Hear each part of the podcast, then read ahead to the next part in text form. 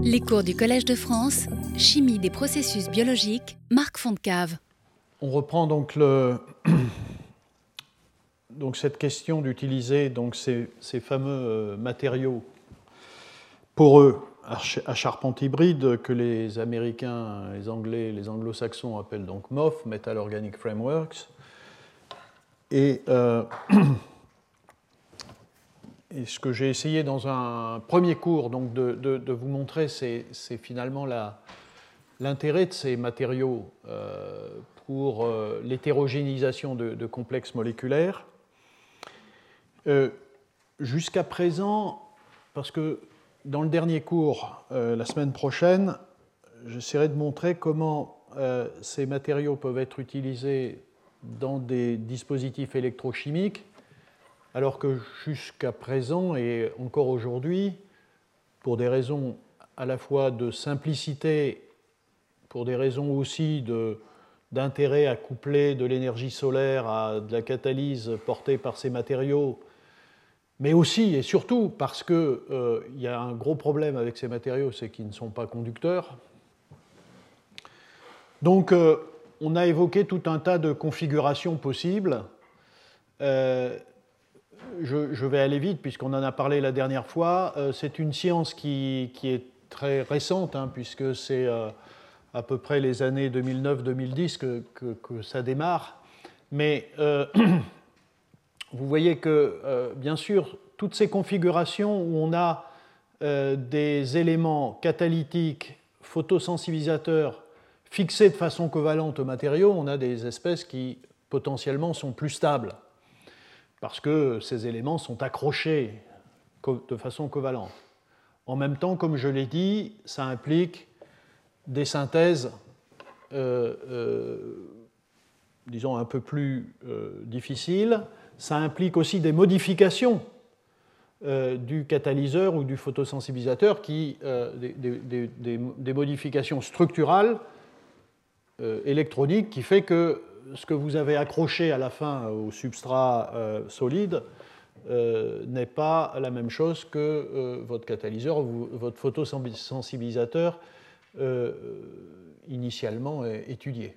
Donc ça pose un problème malgré tout. Et donc, comme vous le verrez, les, les, récents développements, ils portent sur une autre caractéristique de ces matériaux, c'est qu'ils sont poreux, avec des pores contrôlables, euh, et que donc euh, il y a la possibilité d'encapsuler d'une certaine façon les éléments, ça peut être le catalyseur, ça peut être le photosensibilisateur, ou ça peut être les deux. Et ça, ça a un avantage, c'est évidemment, vous, l'avez compris à partir de ce que je viens de dire il y a deux minutes, c'est qu'on ne touche pas euh, au catalyseur qu'on a élaboré, qu'on a étudié pendant des années avant de l'hétérogénéiser. c'est effectivement le même qui est à l'intérieur on verra aussi qu'il y, a des inconvénients. Alors ça, ces, approches-là, je, vais en parler un peu en détail parce que ce sont des approches euh, qu'on a développées au laboratoire euh, récemment. Euh, donc je, reviens à ce cas simple pour quelques derniers exemples.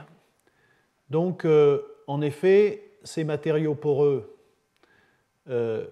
permettent la fixation covalente de votre catalyseur. Donc vous transformez un catalyseur moléculaire soluble, euh, pas solide, en un catalyseur solide par le, biais de cette fixation-là. Et évidemment, vous étudiez ces propriétés catalytiques dans un contexte photochimique, donc il vous faut un photosensibilisateur et il vous faut un euh, réactif sacrificiel ça peut être un donneur d'électrons si on fait de la réduction ou un accepteur d'électrons si on fait une réaction d'oxydation. voilà. Alors, j'ai déjà évoqué ça et je, termine là-dessus.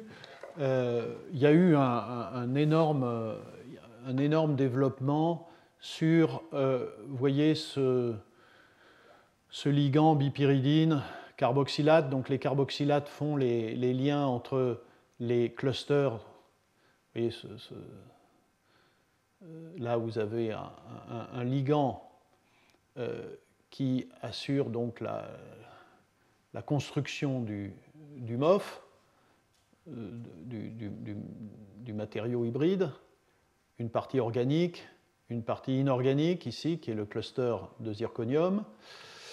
Euh, et, je l'ai déjà dit, mais euh, vous pouvez remplacer ces ligands-là par des ligands bipyridines. Et comme il y a énormément de catalyseurs qui sont à base de ces euh, ligands diimines, vous comprenez bien que vous pouvez rajouter des linkers qui sont fonctionnalisés par ça et donc qui ont la capacité de fixer un métal. Ici, c'est un complexe assez connu de la réduction du CO2.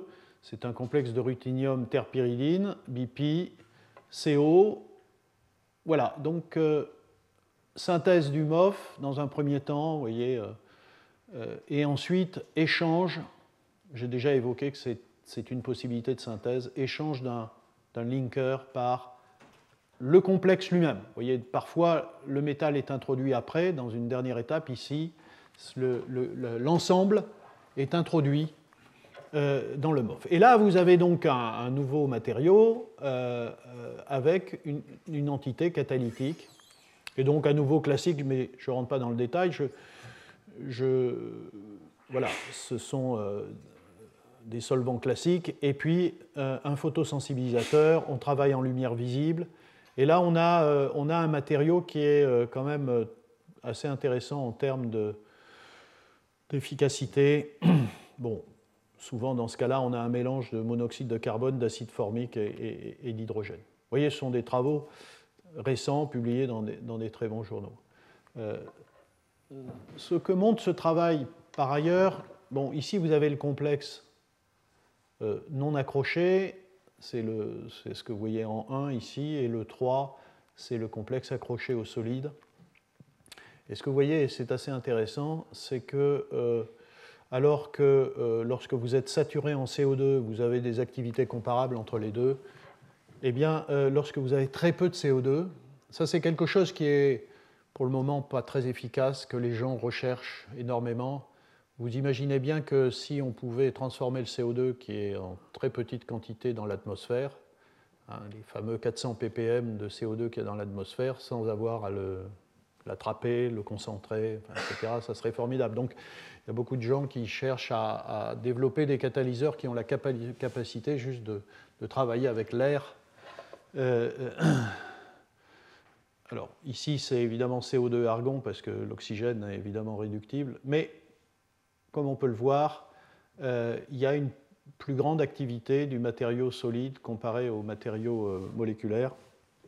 Et ça, l'hypothèse, c'est que euh, les pores, euh, du, solide ont aussi cette capacité d'absorber du CO2. Ça, c'est connu depuis, pas mal de temps. Alors, un autre. Euh, ligand assez, comment dire, fameux, très développé, il n'y en a pas 50, hein. il y en a quelques-uns, c'est ce complexe. manganèse, BP, euh, euh, CO. Trois fois. Complexe, donc organométallique. Euh, il a été, je l'ai déjà montré, mais il a été développé par un laboratoire français, Alain de Ronzier, à Grenoble. Et, il a été développé ensuite par plein d'autres labos dans différents contextes, y compris euh, chez nous. Et euh, c'est un catalyseur assez sélectif de la transformation du CO2 en monoxyde de carbone. Alors, je n'ai pas trouvé d'autre schéma de mécanisme que celui-là, et pourtant celui-là est faux. Mais bon, c'est pour vous montrer, je vais vous dire pourquoi il est faux, mais c'est un détail. Mais pourtant, vous voyez, c'est dans Gavant Chemistry, mais c'est comme ça. Donc euh, ce complexe, euh, donc c'est une réduction à deux électrons, hein, CO2, CO. Euh, ce, complexe est réduit à deux électrons, bien sûr. Et l'hypothèse, même si, enfin c'est maintenant quelque chose qui est admis, mais pourtant ce n'est pas très bien établi, de mon point de vue. Il y a quelques analyses spectroscopiques, mais l'hypothèse, c'est que euh, à partir de cette réduction euh, à, deux électrons, donc vous voyez ici un 2, donc un électron chacun, vous faites un dimère, et l'hypothèse c'est que c'est ce dimère qui est responsable de la réduction du CO2. Bon, euh, ici c'est faux parce que vous voyez, euh, avec deux électrons, euh, vous pouvez réduire une molécule de CO2 en CO, mais vous ne pouvez pas en réduire deux. Bon, c'est une erreur des auteurs, mais voilà. Donc il n'y a qu'un seul CO2 qui est, transformé, donc vous avez bien cet intermédiaire-là, plus un autre complexe de manganèse 2, mais qui ne, ne, contient pas ce COH. Mais néanmoins, l'hypothèse, c'est que l'espèce active, c'est un complexe dimère.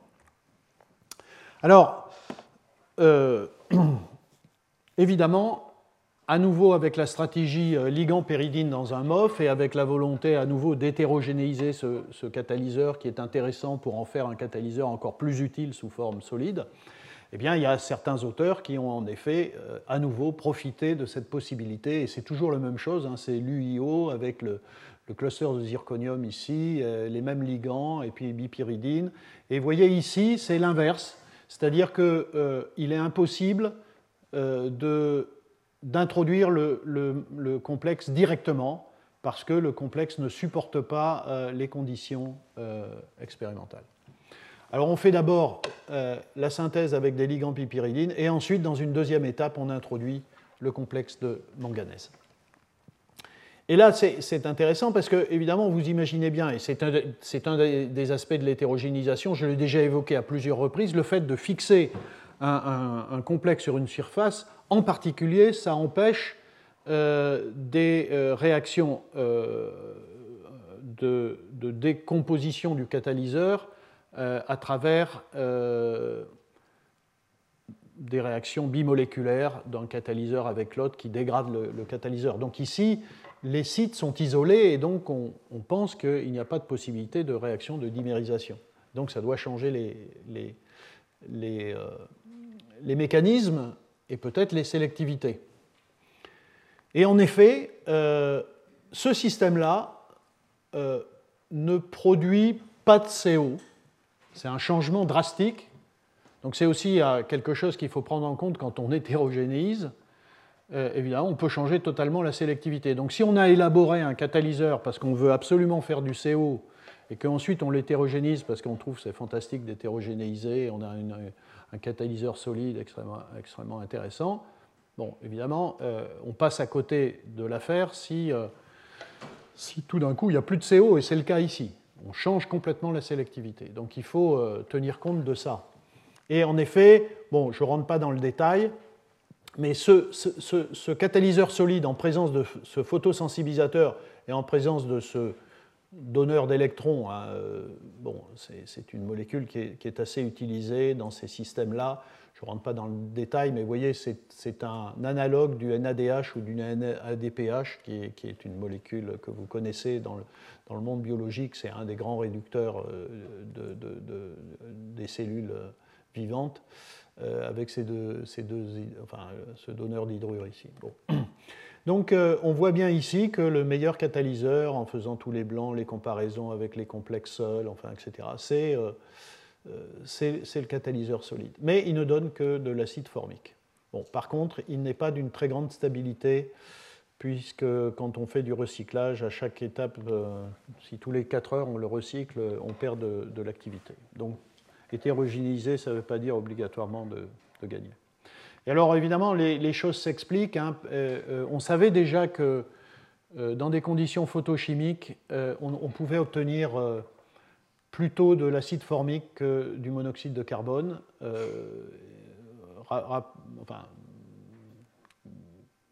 notez que ces deux produits sont deux produits possibles de réduction du CO2 à deux électrons. Mais Disons qu'il avait été établi notamment voilà, en 2014, euh, je crois par Ishitani, un grand photochimiste du CO2, euh, que lorsque vous réduisez le, le, complexe de manganèse, vous faites en effet le complexe dimère, mais par photochimie, puisqu'on est dans des conditions de photochimie, ça casse la liaison manganèse-manganèse, donc on a plutôt des espèces monomoléculaires qui pourraient expliquer la euh, euh, production d'acide formique. Et de fait, euh, dans ce travail-là, on, est non seulement dans des conditions photochimiques, c'est-à-dire que si jamais il se formait ce dimère, on le casserait ça serait un, monomère, mais en plus, il y a peu de chances que ce mécanisme s'applique, puisque ici, les complexes de manganèse sont isolés et ne peuvent pas faire de la dimérisation. Donc, c'est comme ça que les gens expliquent donc la formation euh, d'acide formique dans ce cas-là. Pas de dimérisation. Et et à nouveau, j'insiste sur le fait qu'on euh, peut avoir euh, de très grands changements de sélectivité euh, à partir du moment où on hétérogénise un, catalyseur. Donc, cette, idée de, à nouveau d'hétérogénéiser un catalyseur peut conduire à des choses extrêmement différentes de ce que vous avez anticipé à partir du catalyseur soluble. J'ai parlé du CO2 là pendant ces quelques minutes je reviens toujours avec ce schéma de fixation d'un catalyseur homogène euh, sur des modèles d'hydrogénase. Alors les hydrogénases, hein, je, les ai montrées euh, au premier cours et je les ai montrées x fois dans des cours précédents. Euh, ce sont des, enzymes qui catalysent la réduction des protons, enfin l'interconversion proton hydrogène et qui ont la caractéristique d'avoir un site actif avec un binucléaire de fer et euh, des ligands CO et cyanure. Et donc tout un tas de gens ont fait des, complexes euh, modèles mimant le site actif. Et ici vous en avez un, c'est un site actif, c'est un complexe moléculaire qui a été synthétisé donc par ce groupe. Euh, je pense que c'est Sacha en Suède. C'est un complexe binucléaire avec des ponts soufre. Et voyez, à nouveau, la stratégie classique, si on veut hétérogénéiser ces complexes, c'est d'introduire des groupements carboxylates qui vont faire le lien à nouveau euh, entre les différents euh, clusters de zirconium dans un MOF UIO. Donc, à nouveau, vous voyez, euh, le MOF est ici et certaines branches contiennent euh, cette partie-là, c'est-à-dire un, acide terephthalique, mais modifié avec deux atomes de soufre ici, ce qui permet d'accrocher le binucléaire de fer. De sorte qu'on se retrouve ici avec un, MOF, un, matériau euh, poreux, euh, charpente organique ici, organométallique ici et, les nœuds à nouveau des clusters de zirconium. Et euh, voilà, vous avez à nouveau ici une, figure de ça. Euh, et donc, euh, ces catalyseurs hétérogénéisés sont, sont, plus actifs que le catalyseur moléculaire dans une réaction de photoréduction des protons en hydrogène et en particulier dans l'eau. Ça, c'est aussi un autre aspect que j'ai évoqué. Quand vous hétérogénisez un complexe qui est soluble en milieu organique, vous pouvez travailler en milieu, euh, en milieu aqueux. Euh, un peu plus tard, on complique un peu le système maintenant en fixant les deux. le, donc jusqu'à présent, vous avez vu, le photosensibilisateur, il est, en dehors. Ici, on, fixe les deux, euh, les, deux, partenaires, le photosensibilisateur et, euh, le complexe.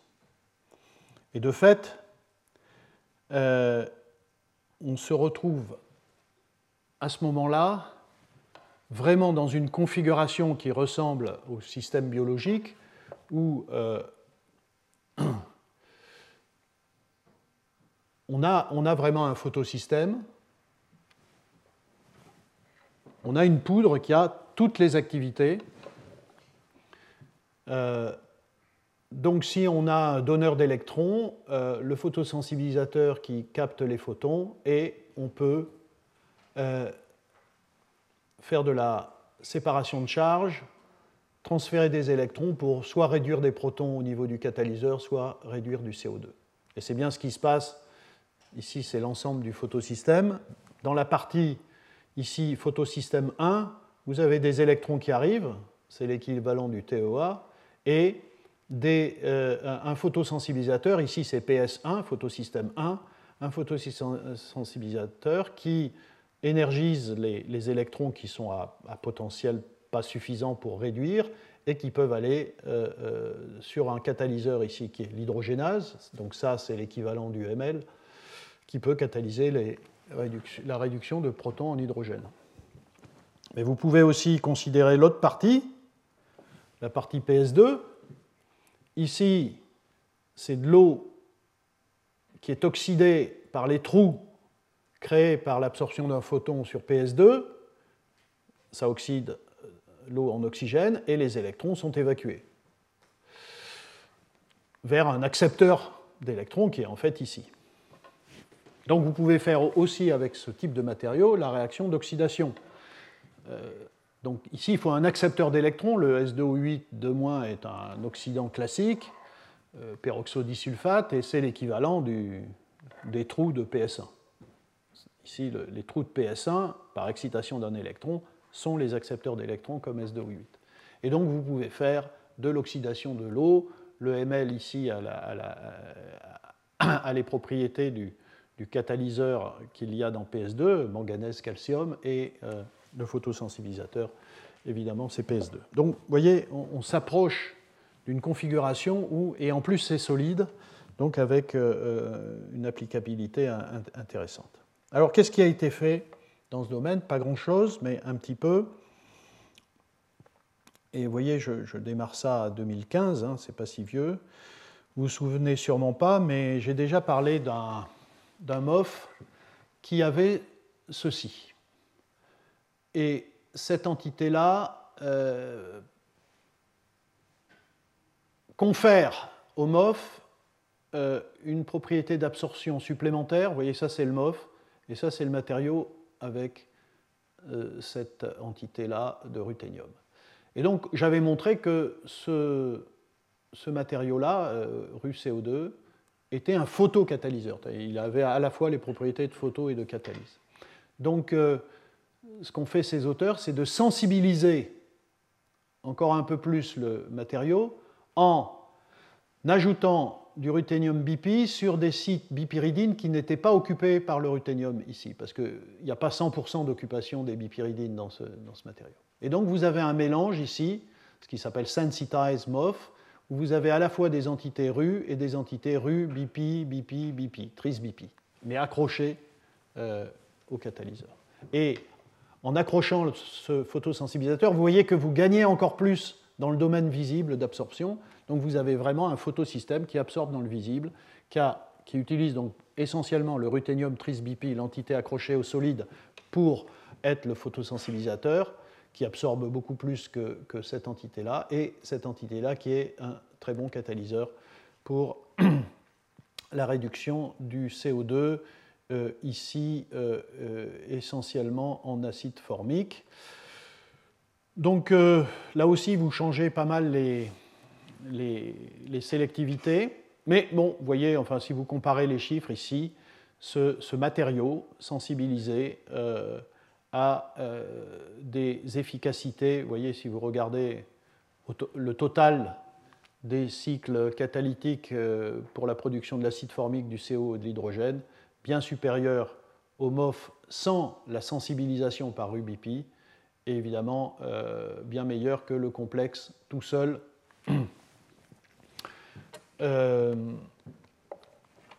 non, non, euh, non fixé au solide.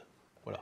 Bon, euh, les gens ont travaillé sur, sur des effets d'excès du photosensibilisateur. il en faut, mais pas trop. Donc il y, a une, position relative intermédiaire. Si vous en mettez trop, vous bloquez les pores et, vous empêchez l'accès des, des, réactifs, notamment le donneur d'électrons, euh, bon, voilà. Pas très, pas très important, mais c'est le type d'études qu'il faut faire. Bon, donc vous voyez, on peut euh, arriver à ce type euh, de matériaux. Ça, c'est un autre exemple. Jusqu'à présent, vous voyez que ces exemples, quand je dis vers un photosystème, sont des exemples, premier exemple, uniquement du ruthénium. Ici, je vous parle d'un exemple ruthénium-platine, donc assez souvent, Cette science-là commence avec des matériaux nobles, enfin des métaux nobles, parce que c'est plus facile, parce qu'on sait que ça marche, etc. Et ici, vous voyez à nouveau la démarche de construction d'un MOF à partir d'une BP platine, d'une BP ruthénium avec d'autres BP. Donc vous reconnaissez le, photosensibilisateur et, lui, il est connu pour faire euh, euh, de, la, de, la, catalyse. Et donc vous avez à nouveau un MOF, un matériau solide euh, avec des branches purement organiques, des branches avec du platine, ici, et des branches avec du ruthénium. Euh, voilà, donc euh, ici, c'est simplement à nouveau pour montrer que lorsqu'on euh, lorsqu'on passe à des matériaux solides, il faut déployer toute une, toute une gamme de, méthodes d'analyse classiques de, la chimie du solide, hein, rayons X, infrarouge, BET, EDX, microscopie diverse, XPS, UV visible, enfin tout ça pour démontrer que, en effet, vous avez des, solides qui contiennent euh, euh, du ruthénium, du, platine. Euh, c'est ce qu'on voit aussi par de l'analyse élémentaire, de l'imagerie de l'analyse élémentaire avec une répartition homogène du zirconium, qui est la preuve qu'on a, on a bien le MOF, du platine, qui montre bien qu'on a intégré du platine, et du ruthénium. Donc tout ça est assez, est, assez clair. Euh, ces modifications ont très gros impact sur les absorptions. Hein, vous voyez, euh, à nouveau, le MOF, il n'absorbe pas dans le visible. Donc c'est ça qui nous intéresse, hein, puisqu'à la fin, c'est quand même de l'énergie solaire qu'on veut appliquer. Euh, si vous mettez du platine, vous voyez que ça commence à attaquer un peu dans la partie visible. Et d'ailleurs, j'avais montré que ce composé-là est un, est un photocatalyseur lui-même. Il n'y a pas besoin de lui rajouter des photosensibilisateurs, vous l'éclairez, il attrape la lumière et en même temps, il est catalyseur. Mais c'est encore mieux si vous rajoutez la partie ruthénium, à nouveau, ça, c'est pas étonnant, mais ça a été fait pour ça, mais vous gagnez énormément en absorption dans la, lumière euh, visible. Et de fait, voilà, euh, tout, est, là pour euh, attraper de la lumière visible, des photons solaires, d'exciter donc ce photosensibilisateur euh, et euh, d'envoyer des électrons euh, vers le, catalyseur de platine. Et vous voyez de la photoréduction du proton en hydrogène. Voilà, donc le système est voilà, dure un peu plus longtemps, plus stable. Ce n'est pas un système fantastique. Hein. Vous voyez ici un cycle catalytique euh, vous voyez d'ailleurs quand les gens ont, peu de cycles catalytiques, ce qui est assez, c'est assez minable, hein, ça. Alors ils présentent les activités en, mol, euh, comme ça, euh, et, ça et, en cachant un petit peu les quantités de. Donc c'est assez difficile de faire ces calculs-là, mais disons que voilà. En tout cas, vous voyez, en 2015, c'est le genre de travaux qui montre qu'on peut euh, ainsi faire un, photosystème. Euh, un, autre, exemple, et là, vous voyez, c'est une démarche qui va un peu plus loin en disant euh, je ne veux pas de, métaux nobles, donc je m'intéresse à, des systèmes où, où, je vais plutôt utiliser des photosensibilisateurs à base de porphyrine de zinc, par exemple, et pas de, et pas de ruthénium BP. Donc ici, construction d'un MOF euh, avec euh, des liens hein, que vous voyez ici, ce sont des porphyrines de zinc.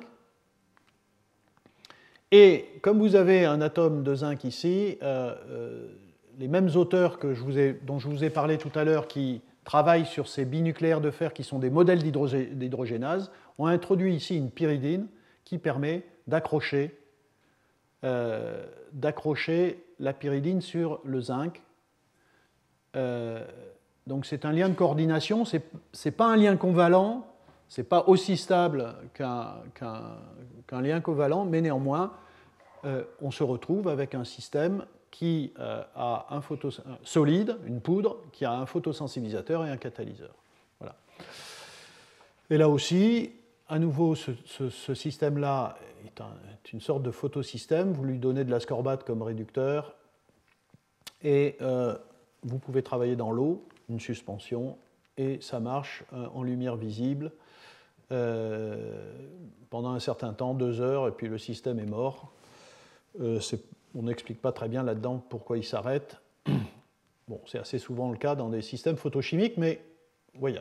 Donc là, on a construit un photosystème qui, réduit des protons en hydrogène. Avant-dernière étape, euh, fixer un photosensibilisateur et maintenant encapsuler un catalyseur. Alors, comme je l'ai dit, euh, la synthèse est plus simple d'une certaine façon. Il n'y a pas besoin de fonctionnaliser le solide, pas besoin de changer le, MOF lui-même, parce que euh, vous pouvez changer le MOF pour permettre l'accrochage. Il n'y a pas besoin de changer la molécule, le catalyseur. Il n'y a pas besoin d'utiliser des réactions de couplage euh, solides, molécules qui peuvent être complexes avec des conditions qui peuvent détruire le système, enfin, etc. Donc c'est à nouveau assez simple. Je l'ai dit, le catalyseur n'est pas modifié, c'est exactement le même. Et puis là aussi, il est, isolé euh, et donc on, peut, euh, on peut avoir de la stabilisation par rapport à un catalyseur qui est soluble en solution. Bon, alors évidemment, il y a, aussi des inconvénients, c'est-à-dire qu'il n'est pas fixé. Il est dans un port il n'est pas fixé, donc il pourrait être euh, relargué, perdu en solution avec le temps.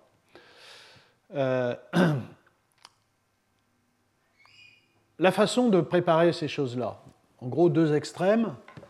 Dans la littérature, vous voyez ces termes-là, bottle around chip, c'est-à-dire que vous avez votre complexe et vous construisez le, solide autour du complexe. Alors ça, comme, la construction du solide demande quand même des solvants et des températures particulières, euh, ceci peut être critique et détruire et ne pas être adapté au complexe que vous utilisez. Donc il faut des catalyseurs robustes donc, pour supporter les conditions de synthèse. Et puis vous avez euh, une autre stratégie, shape in a bottle. Euh, vous construisez votre MOF et vous construisez votre complexe, vous allez voir quelques exemples. Il n'y a pas énormément hein, d'exemples de tout ça, mais vous construisez votre complexe à l'intérieur du MOF.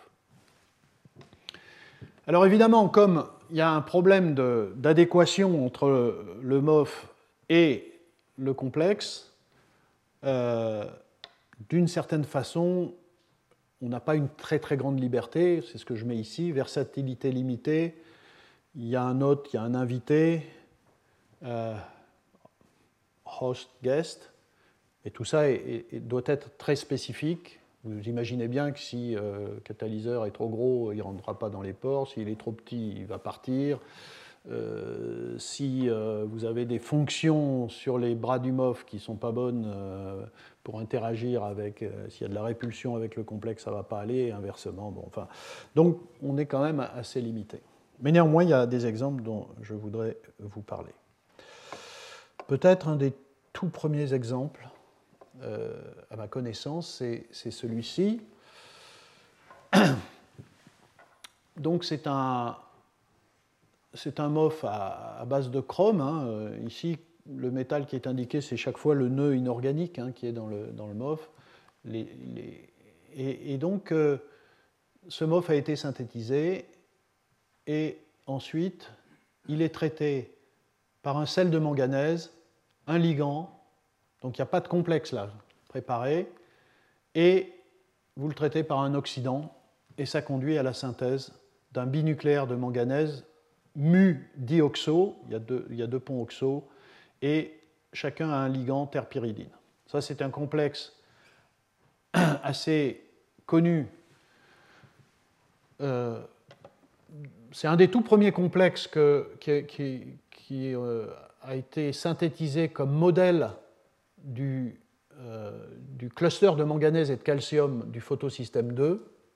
Il y a eu beaucoup de débats sur ce complexe, parce que très tôt il a été montré comme étant capable d'oxyder l'eau en oxygène, mais il y a eu beaucoup de questions sur la, réalité de cela. Mais néanmoins, si vous voulez, euh, ce complexe peut être préparé en solution.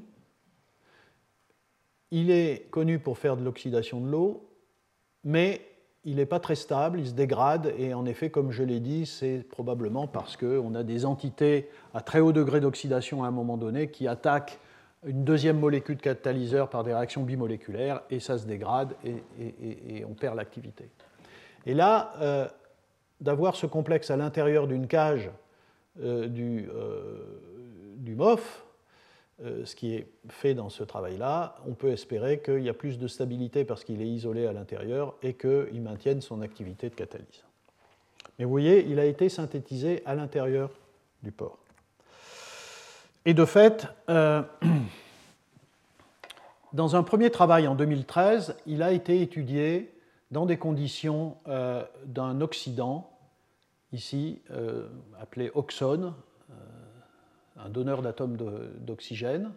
C'est un système qui est très stable, vous voyez, pendant des heures, c'est lui là, et il est bien meilleur que tous les blancs et toutes les, tous les intermédiaires. Le, MOF lui-même n'est pas actif, euh, et le complexe lui-même, vous voyez, il est là, il est plus actif, mais il est totalement instable, ce qui et il s'arrête euh, très tôt, euh, et celui-là maintient son activité jusqu'à 6 heures, donc c'est vraiment un, résultat important. après ce travail en 2013, ce, ce papier a été critiqué aussi comme chaque fois qu'on parle de ce complexe, parce que, vous voyez, jusqu'à présent, on n'arrivait à faire de l'oxydation de l'eau avec ce, catalyseur qu'avec des oxydants qui contiennent des atomes d'oxygène. Et donc il y avait des ambiguïtés sur euh, la source des atomes d'oxygène dans l'oxygène moléculaire. Est-ce que c'était vraiment que de l'eau ou est-ce que ça venait de ça? Et les manips de marquage n'étaient pas évidentes. Mais grâce à, euh, et dans l'étape suivante, et c'est publié en 2014 en Energy Environmental Science.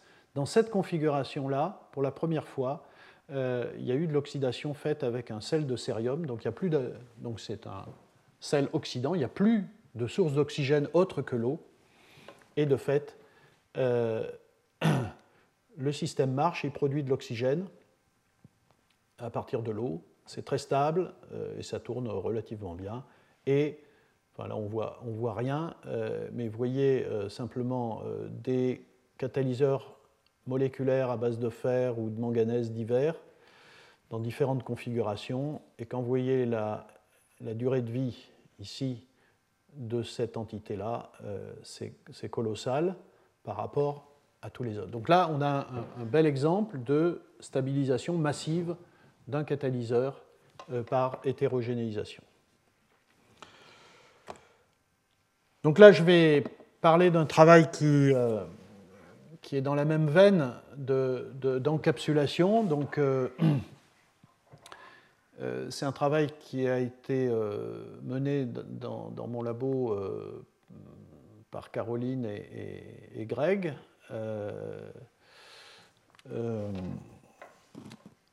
et en collaboration donc, avec Anne Dolbeck qui est vraiment une, des spécialistes de ce type de matériaux, de, molécules, pardon.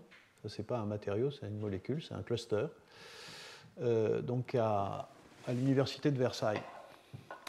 Alors j'ai déjà parlé de cette entité-là.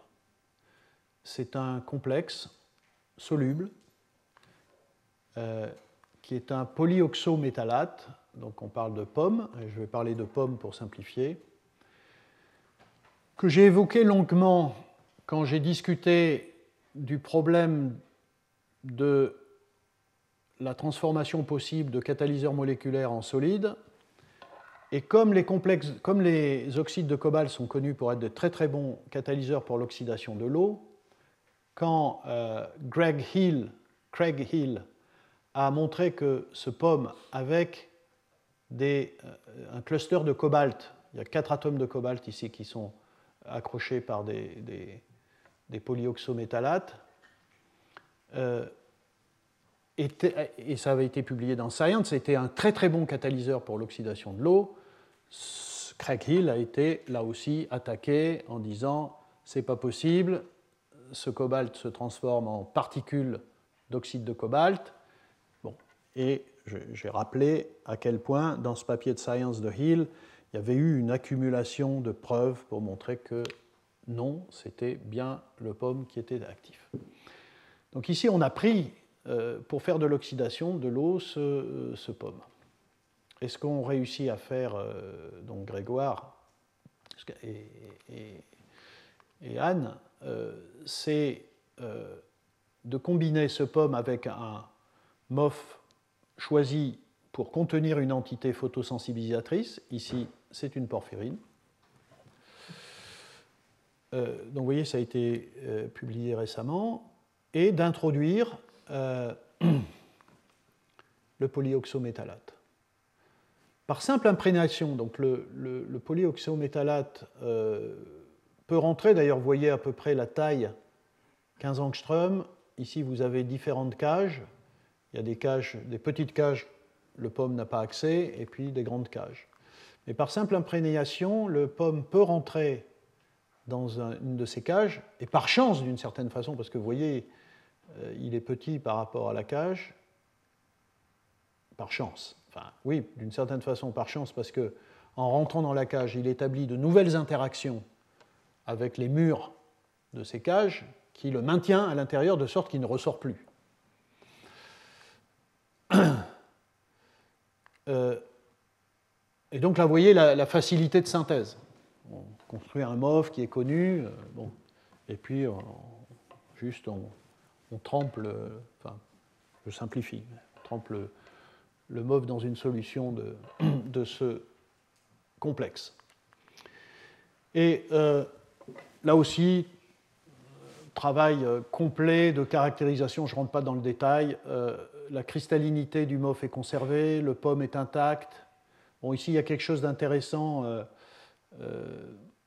Greg l'avait montré donc à, la réunion de la semaine dernière. Qui précédait le colloque, vous voyez que quand on fait de l'imagerie euh, élémentaire, le zirconium, on le trouve partout sur les, sur les cristaux, donc c'est le MOF. par contre, le tungstène, qui est une marque du, du, pomme, ou le cobalt, également une marque du pomme, se retrouve plutôt aux extrémités, sans doute donc c'est quelque chose d'assez intéressant, mais ça, exprime sûrement le, fait que vous commencez à, faire rentrer des pommes, et puis euh, plus on en rentre là, et plus ça empêche de rentrer, donc euh, plus ça empêche d'aller accéder ici, et donc on accumule les, pommes à l'intérieur. Voilà, euh, Caroline, en particulier, a fait tout un tas de calculs pour montrer l'ensemble des interactions, je ne rentre pas dans le détail, mais l'ensemble des interactions qu'il y a entre le pomme et le cluster de zirconium, à travers toute une série de liaisons hydrogènes avec des molécules d'eau, avec des atomes d'oxygène. Et ce qui est tout à fait intéressant, c'est par cette interaction-là, le catalyseur se retrouve très proche des molécules de porphyrine qui sont les, photosensibilisateurs, laissant présumer euh, des réactivités mutuelles intéressantes, des transferts d'électrons du pomme qui va oxyder l'eau euh, vers euh, le photosensibilisateur pour combler les trous. voilà, tout ça est magnifiquement bien organisé, pas obligatoirement anticipé, mais à la fin c'est comme ça. Et donc, euh, c'est un système euh, qui marche euh, en lumière visible, en lumière solaire. Donc le mécanisme est le suivant, hein. le pomme catalyse l'oxydation de l'eau, les électrons venant de l'eau sont envoyés dans le MOF excité, et les électrons vont vers l'accepteur d'électrons, ici cet oxydant. Et donc vous avez un système qui est stable, enfin donc qui est très efficace, qui est stable, et s'il s'arrête, c'est parce que l'oxydant a été consommé, et si on en rajoute, le système repart. C'est le premier euh, système, euh, euh, disons, pomme, enfin, c'est le premier système, c'est le premier photosystème qui fait de l'oxydation de l'eau, et comme vous pouvez le voir ici, uniquement avec des métaux non nobles, et qui est hétérogène, et stable, et actif, et donc on est très content de ça. Voilà. Alors ça, c'est une façon de, conclure sur ce travail en disant on, est dans cette vision de faire un photosystème, c'est-à-dire d'intégrer dans une entité unique tous les partenaires. Voilà, on arrive à faire plus simple, bon, pas, aussi efficace, mais plus simple que la nature. Euh, ça, c'est le photosystème.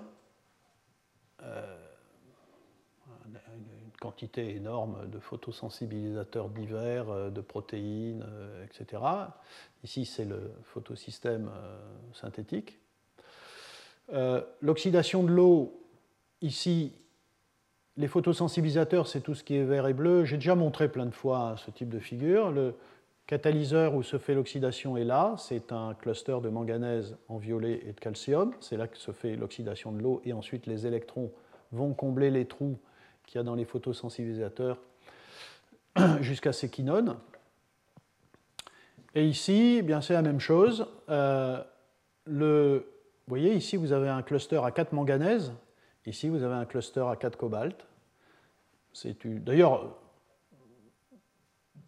enfin, Craig Hill, qui a, travaillé sur ce complexe, qui a été le premier à travailler sur le complexe pour faire l'oxydation de l'eau, l'a évidemment vendu comme un, un système bio-inspiré euh, voilà, avec ce cluster de quatre euh, ions métalliques non nobles, comme ici, et euh, les photosensibilisateurs ici sont les porphyrines, voilà, qui sont mimes de, ces phéophytines ou de ces chlorophylles qu'il y a dans le photosystème 2. Bon, il y a eu d'autres exemples. Hein, bottle around chip, je vous ai montré l'oxydation de l'eau, mais là, vous avez un exemple de réduction des protons. Donc, construction de, ce, de cette entité où vous avez. Mais ici, c'est à nouveau du ruthénium tris-BP, voyez, et un pomme euh, qui est connu pour faire de la réduction des protons. Donc là, euh, c'est bottle around chip parce que le pomme supporte les conditions, par exemple 100 degrés ici, et donc on peut construire le MOF autour du pomme. Voilà, et donc vous vous retrouvez avec un pomme dans une cage à proximité d'un photosensibilisateur à base de ruthénium. Et euh, voilà, le système, là aussi, est étudié pour faire de, la réduction des protons. Euh, Récemment aussi, dans le domaine de la réduction des protons, euh, euh, alors, à nouveau, la, combinaison, la combinaison de soit des photosensibilisateurs à base d'iridium, soit à base de ruthénium, et ici c'est un pomme à base de nickel qui est connu pour faire de la réduction des protons. Donc c'est la même démarche. Ici, c'est aussi bottle around chip parce que ces, ces entités-là supportent. Donc vous voyez ici, les, contrairement à ce qu'on a fait dans le laboratoire, ce n'est pas de l'imprégnation, euh, c'est de la construction du MOF en même temps que l'incorporation du, du. Et là aussi, voilà, des systèmes qui marchent, qui marchent très bien. Ça ne marche pas avec le ruthénium, ça marche avec l'iridium. Ça se joue à très peu. il n'y a pas d'activité avec le photosensibilisateur ruthénium, et ce qui est expliqué dans cet article, c'est que c'est lié, c'est pour des raisons thermodynamiques. Le pomme ici travaille à moins 0,65 volts, le ruthénium est à moins 6, l'iridium est à moins 0,7. Donc ça marche ici avec le MOF qui est construit avec le photosensibilisateur à base de ruthénium. Et là, c'est assez impressionnant. Alors vous voyez, 0 pour le ruthénium, mais vous pouvez faire plusieurs, plusieurs milliers de cycles catalytiques avec un système qui est stable, qui est bien meilleur que le système homogène. Euh, et avec un mécanisme classique. Voilà, donc euh, plusieurs tentatives. Alors, maintenant je vais donner quelques exemples pour terminer de ship in a bottle, c'est assez intéressant. C'est n'est pas que de l'imprégnation, c'est une étape d'imprégnation et une étape de euh, transformation. C'est un peu d'ailleurs comme le système de, de manganèse. Alors, on est toujours dans la réduction des protons en électrons. Et euh, ça aussi, c'est un travail qui euh, ne développe pas des nouveaux catalyseurs pour la réduction des protons, mais qui se pose la question d'hétérogénéiser des catalyseurs connus. Et ici, par exemple, dans, ce travail vous voyez, de 2015, euh, c'est des gens qui prennent le complexe diimine dioxyme de, cobalt qu'on avait développé vous voyez, en 2009 euh, avec Vincent Artero à Grenoble. C'est un des, tout meilleurs catalyseurs moléculaires pour la réduction des protons. Et euh, vous voyez qu'ils euh, choisissent donc un, 1125 avec des clusters à base de titane, avec un, lien organique aminotéréphthalique.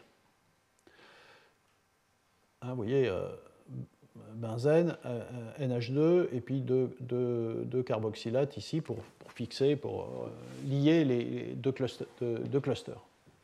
Et donc, en fait, si vous prenez le complexe lui-même, la taille du complexe est un peu trop grande pour entrer dans le port. Et donc, quand ils ont commencé à traiter le complexe, bah, finalement faire un peu comme on a fait avec le pomme, traiter le complexe, imprégner le pomme avec cette, euh, euh, ce complexe, eh bien, ça ne marche pas, ça ne rentre pas, et en fait, c'est cohérent avec le fait que vous voyez ici, la taille, c'est à peu près, c'est plus de 6 angstroms, et la fenêtre, alors la, la, cage ici est grande, mais la fenêtre pour rentrer euh, à l'intérieur est petite, et donc ça ne peut pas rentrer. Et donc là, l'idée, c'est de rentrer le ligand, donc ils ont rentré la diimine dioxyme, qui elle est évidemment euh, plus flexible euh, et qui a une taille possible, des, conformations qui sont de taille qui permettent de traverser les fenêtres et de s'installer à l'intérieur de la cage. Ensuite, deuxième étape, vous traitez par un sel de cobalt et ça marche. Ça fait le complexe à l'intérieur. Et vous avez donc euh, un catalyseur qui est euh, construit et ce catalyseur est un système qui, euh, là aussi, qui marche euh, très bien. Le MOF lui-même ne marche pas. le complexe avec cobalt, diimine dioxyde, ça marche.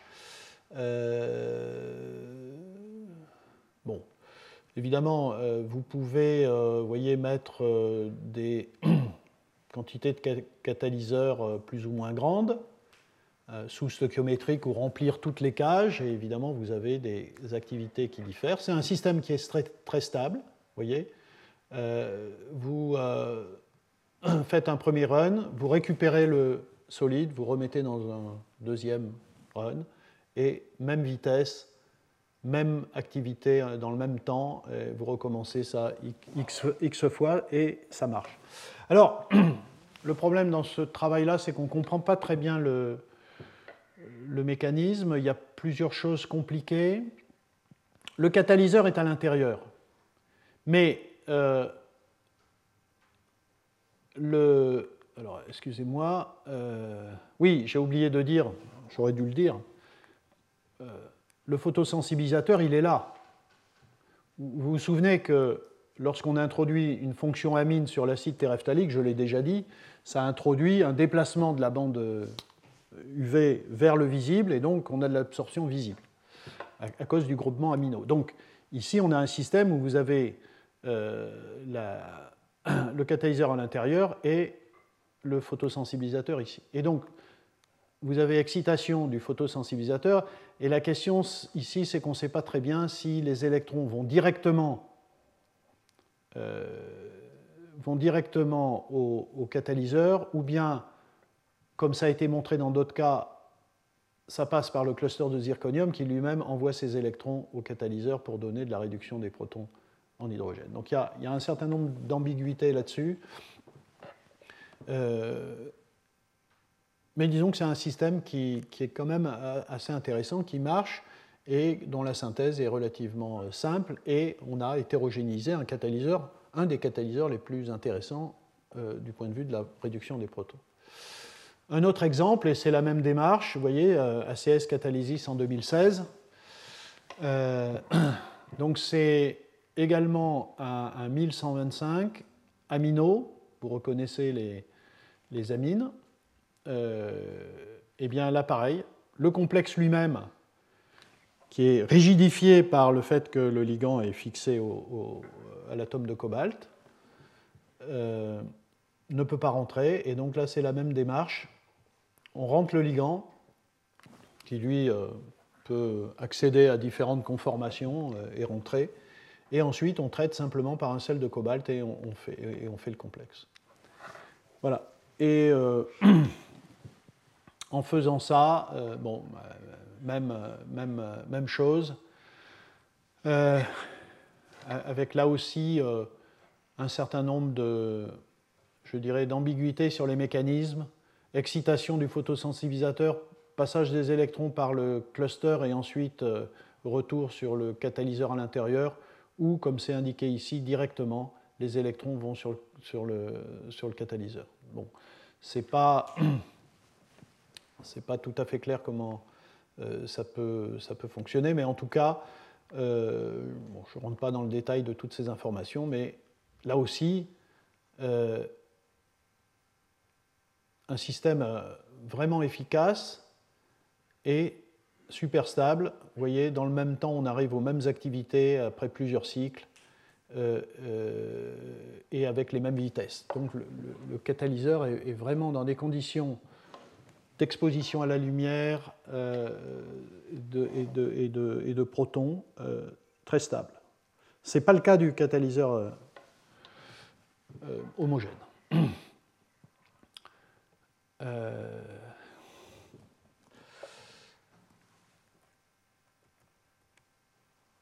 voilà, je finis sur le cas extrême. Euh, le cas extrême qui n'a jamais été euh, construit jusqu'à 2018. Euh, si, euh, si l'article est accepté, c'est le fait d'introduire dans la cavité les deux. Donc là aussi, l'avantage, aucune modification alors de rien du tout. Et euh, ça, c'est un, travail qu'on a récemment développé au laboratoire, donc pendant la thèse de, Chia, en, collaboration avec Caroline à nouveau, et euh, donc euh, vraiment l'objectif, et donc en collaboration avec euh, David Farusing et Jérôme Canivet à Lyon. Et donc c'est un travail qu'on vient de soumettre. et donc c'était vraiment l'idée, est-ce qu'on peut encapsuler les deux, le photosensibilisateur et le, et le catalyseur? Et donc on a pris ce, ce MOF 1101, aluminium, les clusters sont en base d'aluminium. Alors vous voyez ici, il y a un groupement NH2. Alors, euh, comme vous allez le voir, c'est euh, en dépit du fait que, comme je l'ai dit plein de fois, euh, ce groupement-là a des propriétés photosensibilisatrices, ce n'est pas lui qui va jouer le rôle de photosensibilisateur parce qu'il absorbe peu dans le visible, mais il absorbe, comme je l'ai dit. Et par ailleurs, on a on a choisi d'incorporer des photosensibilisateurs qui absorbent beaucoup plus, donc c'est eux qui vont prendre toute la lumière. La raison pour laquelle on a pris le NH2, c'est parce que ce MOF-là, enfin, en tout cas, nos collègues de Lyon sont incapables de le faire sans le NH2, donc il y a du NH2 qui est là-dedans, mais pas parce qu'on voulait ça comme photosensibilisateur. Et donc, on a testé toute une série de catalyseurs. Alors, on a choisi cette classe de catalyseurs à base de rhodium, comme preuve du concept, hein, à base de rhodium BP, à nouveau bien sûr BP, parce que vous imaginez bien qu'en mettant des carboxylates, on va... Non, enfin là, excusez-moi, c'est pas vrai, puisque l'idée n'est pas de l'introduire dans les murs de façon covalente. Mais celui-là, on l'avait euh, on, avait montré, et j'ai déjà parlé de ça précédemment, on avait montré que c'est un bon catalyseur pour la photoréduction du CO2. Donc, on a travaillé sur celui-là, et puis sur différentes versions de, euh, de complexes de rhodium, et puis, de l'autre côté, on a testé toute une série, en voilà quelques-uns, toute une série de complexes euh, et de colorants organiques pour leur incorporation dans euh, les cages du MOF. Ici en haut, vous avez les différents, certains colorants organiques qu'on a essayés. Ça, c'est certains colorants inorganiques. À nouveau, vous reconnaissez le tris-BP, etc. Euh, vous voyez ici euh, le BP dicarboxylate, mais vous voyez qu'ici, il est positionné, le carboxylate en ortho de l'azote et il ne peut pas conduire à un remplacement des murs euh, organiques pour deux raisons parce que les carboxylates ne sont pas bien orientés et parce que ici vous n'avez qu'un noyau aromatique, alors là vous en avez deux. Donc euh, s'il se passe quelque chose, ce n'est pas parce que ces murs, ces ligands organiques ont été remplacés par ces entités-là. Pareil ici. Et en faisant ça, il y a tout un tas de molécules qui rentraient mais qui ressortaient, d'autres qui ne rentraient pas, et puis on s'est aperçu qu'il euh, fallait, euh, enfin c'était beaucoup mieux avec le complexe de ruthénium en position 4,4', euh, donc en para de l'azote, et donc pas celui, ici vous voyez en méta, qui permet de, comme dans plein d'exemples, de, faire des MOF avec des, des ligands organométalliques. Et c'était pareil pour le complexe de rhodium. Euh, où euh, ces groupements carboxylates étaient, euh, étaient optimisaient le système, c'est-à-dire permettaient de les faire rentrer et de les empêcher de sortir. Et Caroline, à travers des, calculs que je suis incapable de vous décrire, enfin, d'abord, on a pu montrer qu'on on pouvait mettre par cage deux, deux photosensibilisateurs et un catalyseur. Et deuxièmement, euh, en travaillant sur le complexe de, rhodium, que vous voyez ici, euh, et à travers des calculs euh, voilà, DFT, là aussi après caractérisation complète du, nouveau matériau, on a pu comprendre pourquoi, par exemple, ce complexe de rhodium s'installait bien dans cette, dans cette cage, à travers des interactions, des liaisons hydrogènes, Ici, vous voyez, des liaisons hydrogènes euh, euh, entre justement l'amine et de carboxylate ou le carboxylate avec des molécules d'eau. Et puis par ailleurs, ça doit jouer un rôle assez important, on se trouve avec euh, une, interaction pi-pi entre le noyau aromatique du ligand du MOF et le,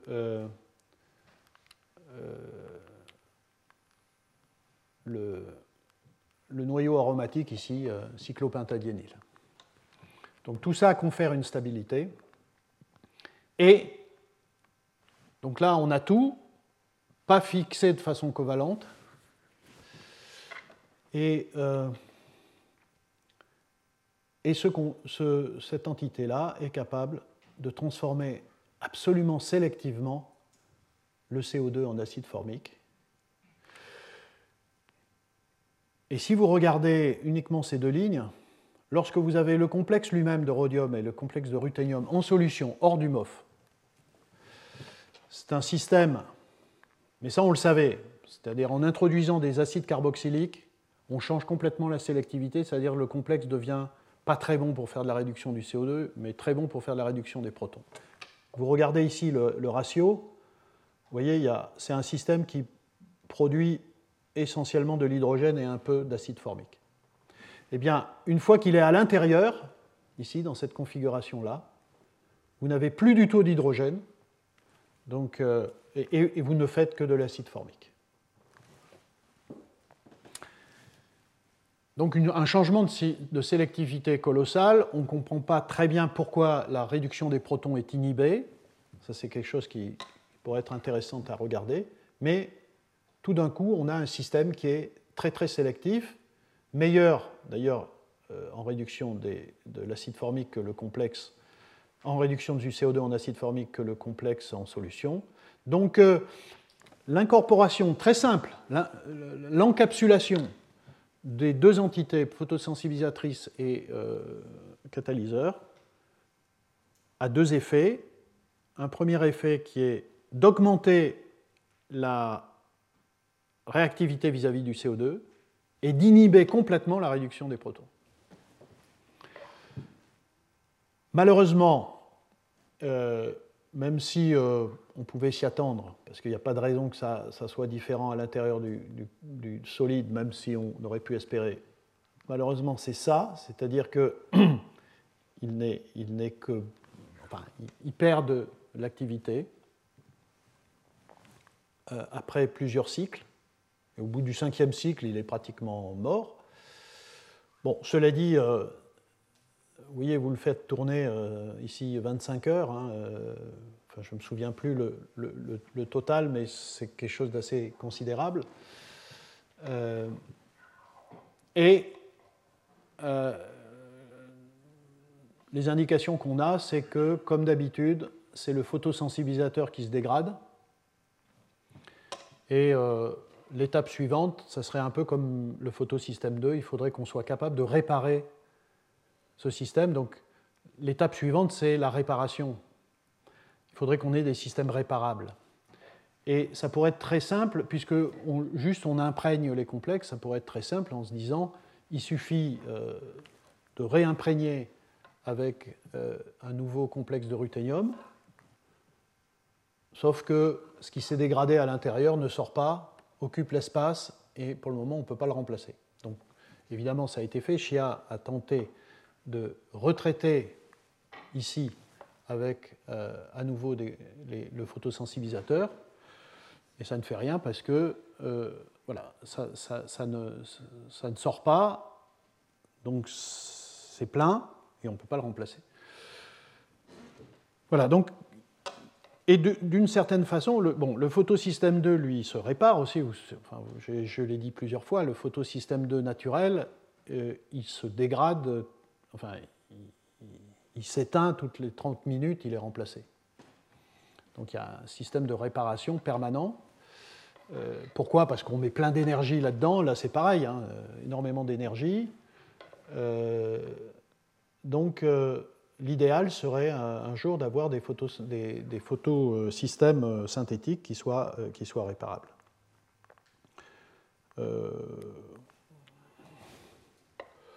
Allez, encore 5 minutes.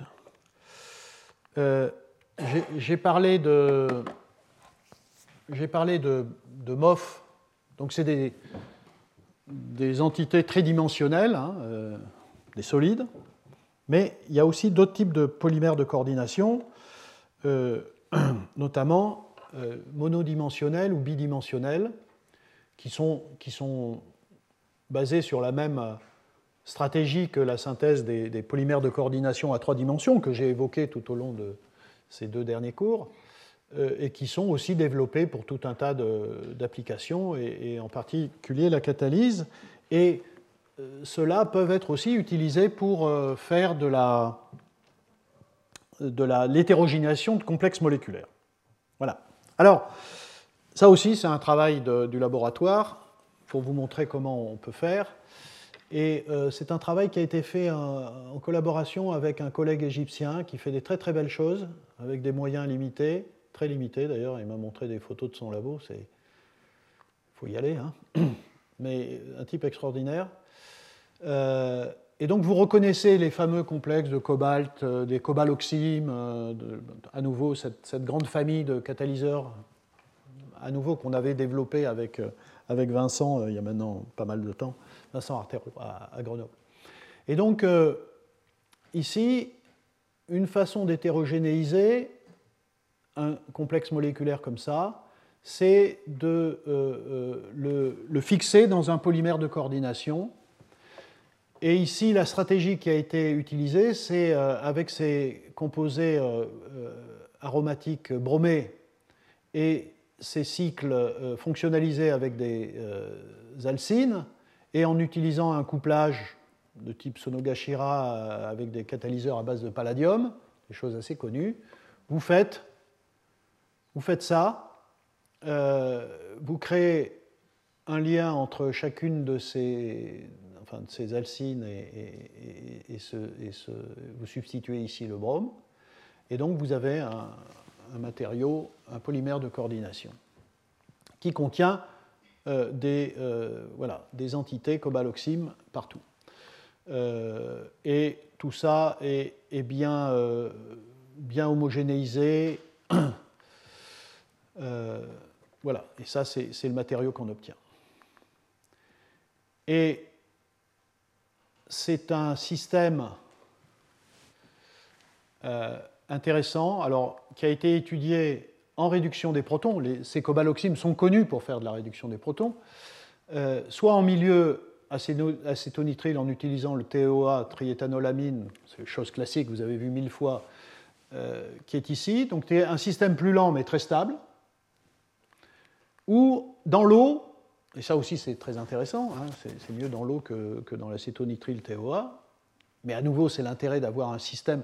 La cobaloxyme, hein, je l'ai déjà évoqué, hein, quand on la met dans l'eau, elle, ça donne des particules de cobalt, et j'ai déjà évoqué cette histoire-là euh, longuement dans le chapitre où je parlais des catalyseurs homogènes qui, qui en réalité étaient hétérogènes. C'est le cas des cobaloxymes. Dans l'eau, euh, tous ceux qui disent que la cobaloxyme fait le boulot dans l'eau ont tort, c'est que des particules de cobalt. Ici, on peut le mettre dans l'eau parce qu'on a nos cobaloxymes, euh, et on a montré que ce n'étaient pas des particules, qui sont euh, stabilisées au sein d'un solide.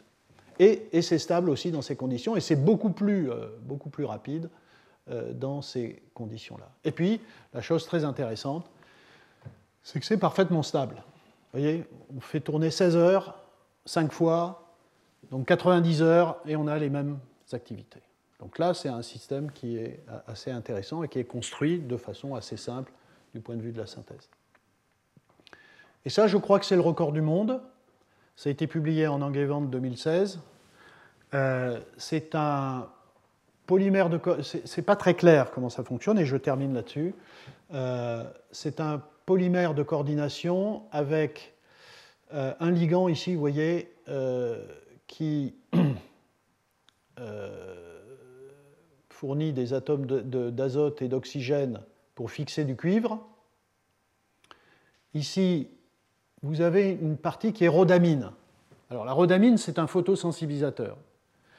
Mais ici, dans ce travail, ce n'est pas sûr que la rhodamine serve comme photosensibilisateur. D'ailleurs, pour faire leur boulot, ils rajoutent un photosensibilisateur, vous allez voir. Mais cette rhodamine a comme effet de faire des interactions pi-pi entre deux, molécules de rhodamine et d'assurer une structure un peu particulière au-delà de la chaîne.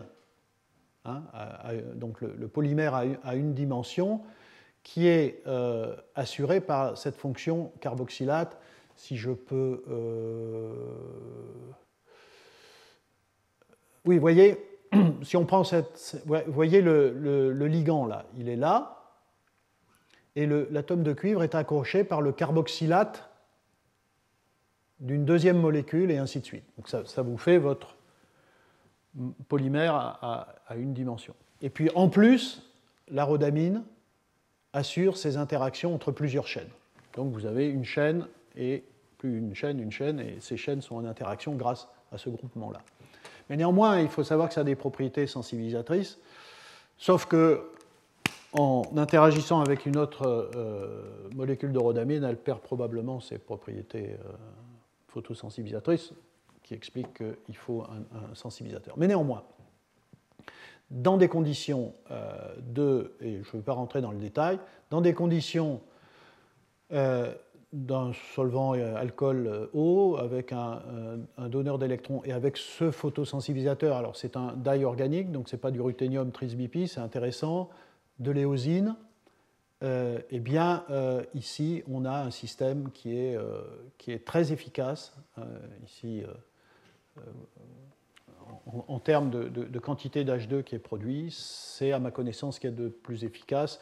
Et d'ailleurs, si on met ça dans un tableau, vous ne voyez, vous voyez rien mais en termes de MOF photocatalytique pour la réduction des protons, euh, cette entité-là, euh, vous voyez, euh, en termes de, quantité d'hydrogène, ici en micromol par gramme et par heure, 7880, et c'est très supérieur à tout ce qui est rapporté dans la littérature, de systèmes à base de platine, de fer. Ça, c'est le modèle d'hydrogénase, de fer, des ruthéniums, etc. Cadmium cobalt, le cobalt TPA dont j'ai parlé, enfin, etc. Donc c'est le meilleur système. Voilà, je m'arrête là. Euh, j'ai essayé d'être assez exhaustif et de vous montrer que ces matériaux, ces MOF, qui sont en pleine explosion, qui font partie maintenant de, en, catalyse, après, avoir été très utilisés pour euh, la fixation des gaz dans les cages, pour le transport de molécules, euh, de la vectorisation. Aujourd'hui, ils sont de plus en plus développés en catalyse. Euh, sont, des, matériaux moléculaires très intéressants. Euh, vous voyez tout ce qu'on peut en faire. Et euh, évidemment, je ne me suis concentré que à nouveau concentré sur l'activation de petites molécules. Donc je n'ai donné des exemples que pour la réduction du CO2, l'oxydation de l'eau, la réduction des protons, etc. Mais il y a d'autres applications en synthèse organique. Voilà. Et euh, je crois que voilà, j'ai fait vraiment le tour de, ces systèmes photosynthétiques.